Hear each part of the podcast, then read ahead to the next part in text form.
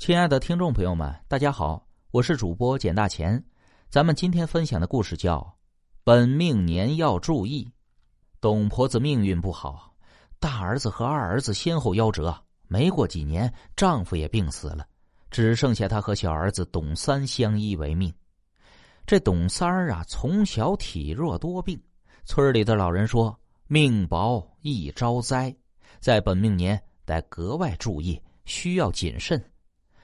董三儿在城里的供电所上班。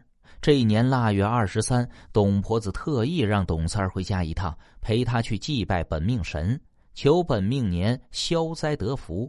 拜过本命神之后，庙里的小师傅便将董婆子母子带到一个香炉前。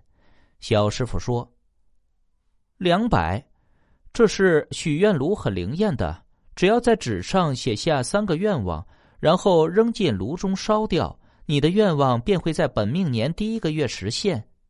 这董三儿不相信呢，但碍于母亲在场，他还是在纸上写了两个。写到第三个的时候，他实在想不出来，便随便的编了一个，然后将写着愿望的纸扔进了炉中。回去的路上，董婆子一个劲儿的追问儿子写的是什么，董三儿却岔开话题说：“哎，道士啊，都是唬人的把戏，你何必这么较真呢？”春节假期过后，董三儿便回城里上班。儿子临走的时候，董婆子特意嘱咐儿子要事事小心。供电所来了一男一女两个新人，这个女孩叫阿慧。董三儿跟她的相处日子长了，两个人渐渐的产生了感情。确定了关系后，说好了过了年就结婚的。董婆子甚是高兴。真正让她高兴的事情远不止这一件。这没过两个月呀，因为董三儿工作表现出色，得到了提升。一天闲聊的时候，董三儿对阿慧说：“你知道吗？我娘说我命薄，今年要特别注意。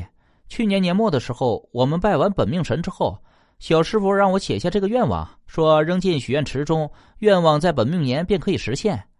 我写的前两个愿望分别是找对象和升迁，没想到呀，都实现了。”阿慧吃惊的问道。这么灵吗？那你第三个愿望是什么呀？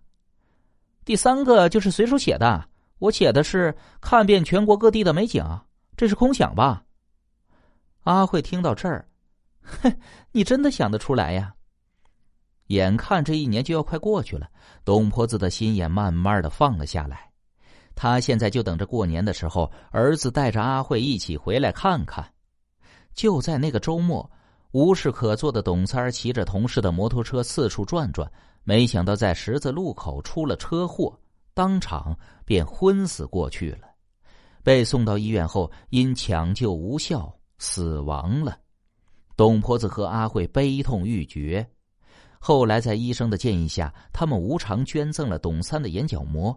这一天，正在忙碌的阿慧接到了一个叫阿申的男人的电话。